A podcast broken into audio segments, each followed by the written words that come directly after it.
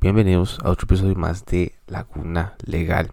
Em, en este episodio vamos a estar hablando de em, qué, se, qué se trata el consentimiento informado. Eh, el consentimiento informado que em, la caja eh, lo emitió en el año 2012 y este y mm, tiene que ver mucho en relación con, con toda esa situación de, de los códigos QR la doble vacunación de la gente, em, el decreto que está emitiendo el gobierno y em, que será efectivo a partir del 1 de diciembre, en teoría, em, para entrar a ciertos establecimientos que el gobierno decidió.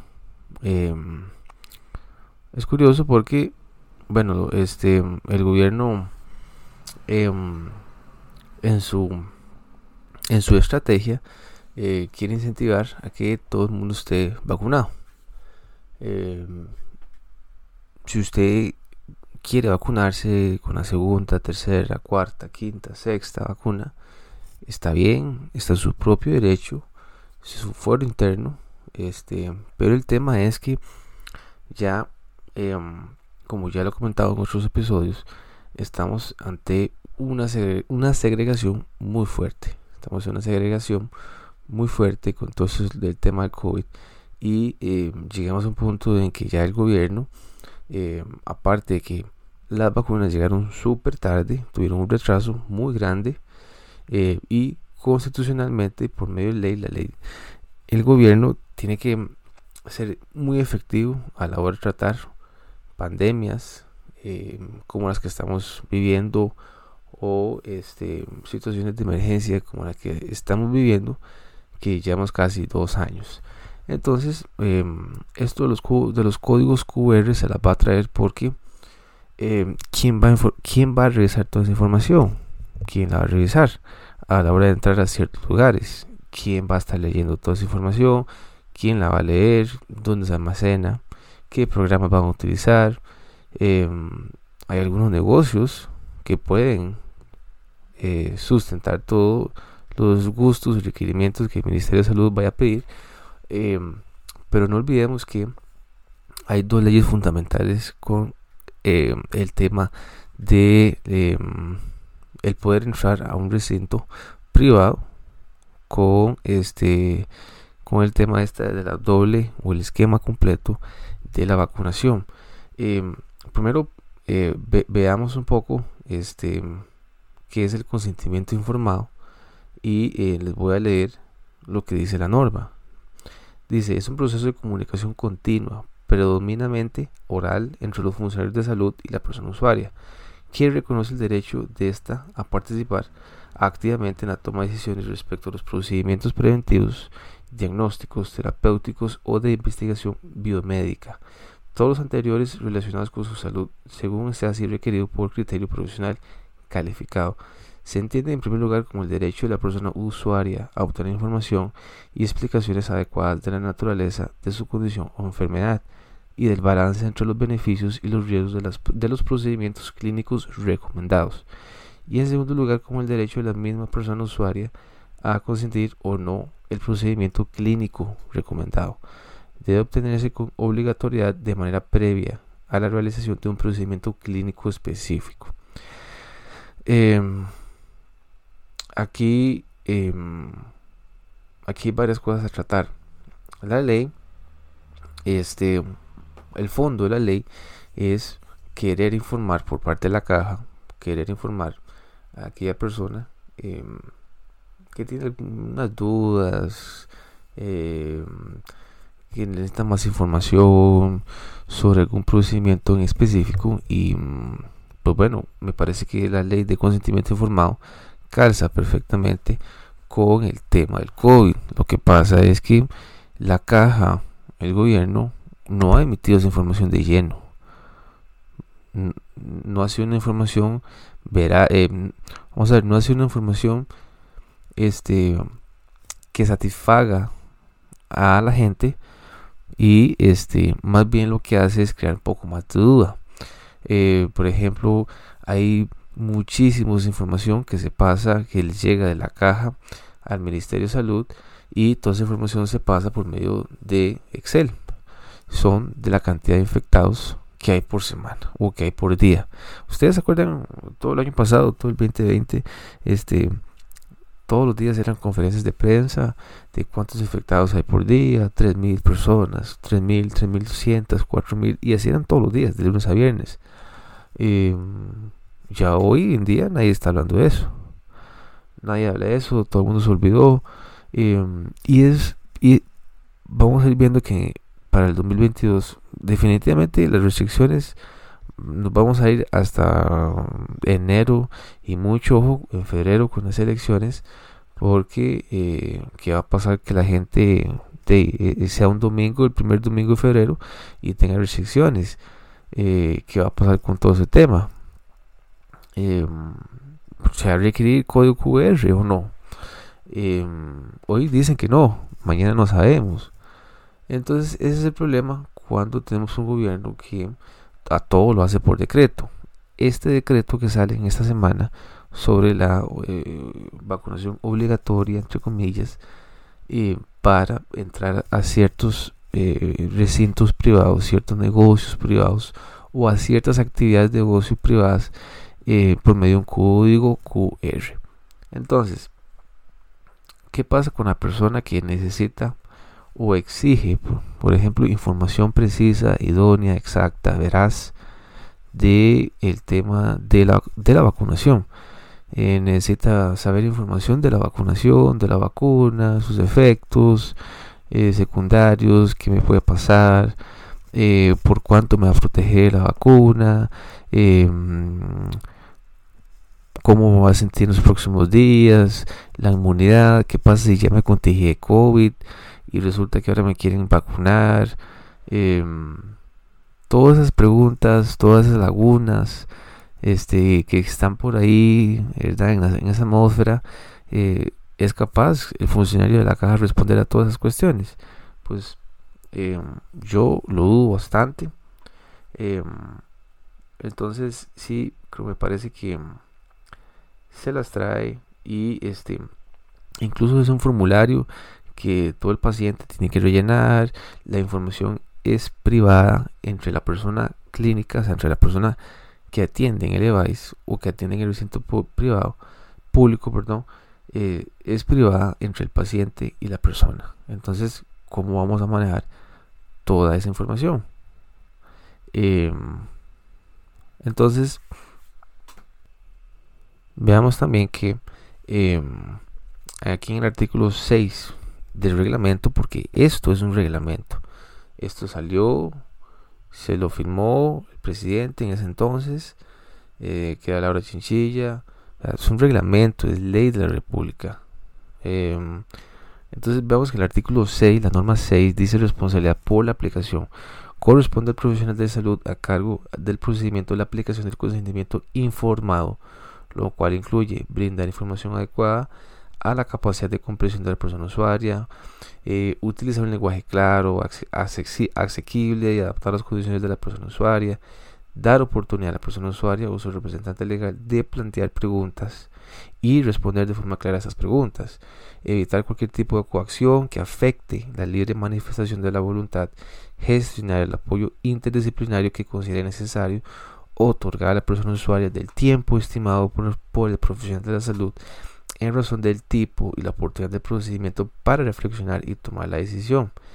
Em, la ley es muy clara, el reglamento es muy claro, pero no estamos en ese escenario.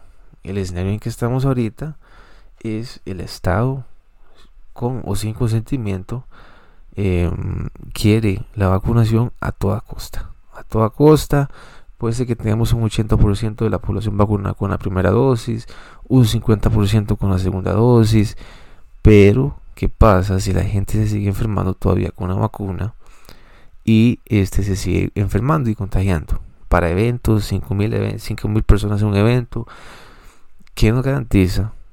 ¿Para qué nos garantiza actualmente que sea un, evento seguro? Aunque, aunque todos los que están en ese evento estén vacunados. ¿Qué nos, qué nos garantiza? Absolutamente nada. Pero hay un problema también, y no problema, pero puede ser como tal vez eh, si hay recursos de amparo con respecto a em, que la sala va a tener que ver con respecto a este tema del reglamento, perdón, del decreto ejecutivo que sale en esta semana de Zapote que obliga a toda persona a vacunarse para poder hacer ciertas actividades mediante un código QR, o sea, un pasaporte COVID. Em, recursos de amparo van a venir, acciones de, inconstitucionalidad van a venir. Y em, veamos aquí, eh, bueno, y, o sea, no, nos olvidemos que han habido ya despidos. Yo he visto una carta de despido em, con un artículo H el código laboral, no me acuerdo el artículo, que eh, en teoría, en teoría faculta al empleador despedir a aquella persona que no quiere ser vacunada. Em, esa es otra situación jurídica que se viene a venir y la sala va a tener que resolver eso, porque no hay un proceso reglado, así que expresamente, no, no agarrar artículos o normas típicas, tipo, con, una, una acción típica y antijurídica que este, haga el empleado, al empleador, eh, tomar eso como una falta grave y despedirlo. Porque como les estaba comentando en, episodios anteriores, ¿qué pasa si ese decreto ejecutivo el día de mañana deja sin efecto? Se deja sin efecto por la nueva entrada de otro gobierno. ¿Qué pasa con ese despido? ¿Qué pasa con ese despido? Se despidió sin responsabilidad patronal. Bueno, entonces resulta que entonces van a haber demandas. Van a haber demandas porque es un decreto ejecutivo. No es ley de la República, no hay reserva de ley.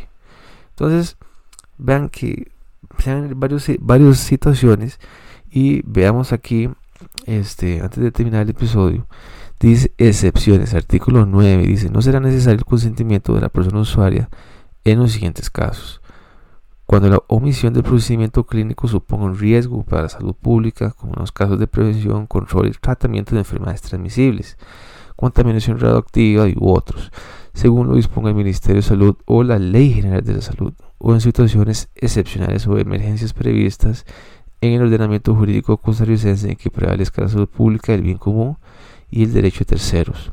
En atención de emergencias clínicas que aplique la aplicación del procedimiento clínico de forma inmediata con la imposibilidad real de informar a la persona usuaria eh, o a otra persona de ella vinculada.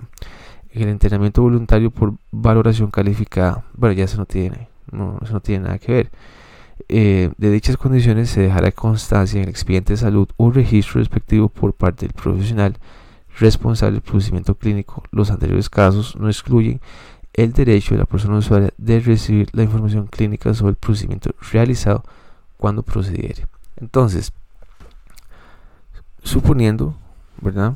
¿Qué pasa si la sala constitucional alega bajo este artículo 9 que el consentimiento informado no procede bajo este el tema de la vacunación contra el COVID? Entonces, venga cualquier acción venga cualquier recurso, lo van a rechazar.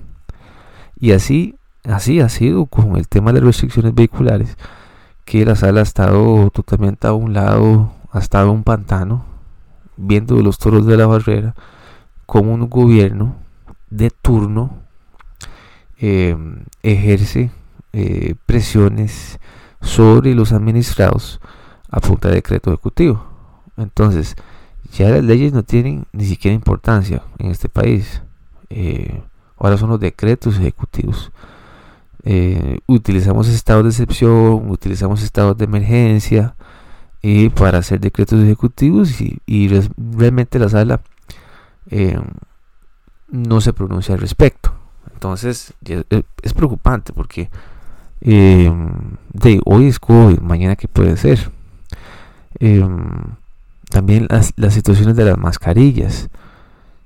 Eh, es otro tema que se viene para el 2022, para el nuevo gobierno en mayo, eh, porque definitivamente noviembre, diciembre, enero, febrero, marzo y abril vamos a seguir con las mismas restricciones, con las mismas, sea que gane un presidente, sea que gane eh, febrero, primera ronda, o en abril, en la segunda, sea quien quede, eh, Carlos Alvarado y Daniel Salas, eh, diría yo que Daniel Salas en primer lugar y en segundo lugar Carlos Alvarado van a tomar acciones respectivas.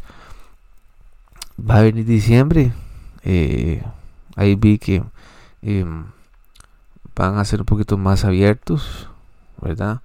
De 10 de la noche a 11 de la noche, 50% aforo, 75% aforo. Eso es en teoría para este incrementar la vacunación, pero igual, volvemos a lo mismo, son, son espacios seguros para no para la no propagación del del COVID, por supuesto que no. Eh, y este esto es solo un tema con respecto a eh, la ley de consentimiento informado de la caja. Eh, se las trae. El próximo episodio vamos a estar hablando sobre la ley de, de información de datos sensibles que este vamos a estar tratando, vamos a entrar de fondo sobre qué son los datos, cuáles datos pueden ser sensibles, cuáles no, quién los puede leer, quién, dónde se reciben, porque vamos a ver, hay casi 3 millones de personas que están vacunadas. Toda esa información, ¿quién la va a ver? ¿A dónde va a estar almacenada? ¿Quién es la empresa? ¿Cómo se va a distribuir esa información? ¿Cómo podemos asegurarnos que esa información no se va a vender entre terceras personas? Eh, se las trae, el código QR se las va a traer. Eh, me parece que Vicia, Vicia, este, tiene vicios de inconstitucionalidad, pero eso lo digo yo. Eh, la restricción tiene vicios de inconstitucionalidad, eh, porque bien lo dice la constitución política, bien lo dice la ley general de, de salud, eh, y con todo esto de, las restricciones, la sala a un lado, el tema de los decretos ejecutivos ahorita con, con la vacunación, la, ley de vacunación, la ley eh, nacional de vacunación, tampoco indica ninguna sanción al trabajador que no quiera ser vacunado, pero de, hay expertos, abogados expertos que quieren hacer de una norma cerrada una norma abierta para despedir a aquel trabajador que no quiera este, vacunarse. Vamos a ver cómo se desarrolla este y em, eh, estamos en tiempos muy muy muy difíciles la gente anda muy a la defensiva.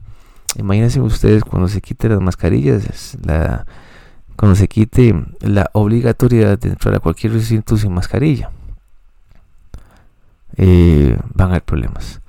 Pero bueno chicos, este escriban el correo, propónganme nuevos temas si ustedes gustan y síguenos en Instagram eh, y nos estamos hablando en la próxima.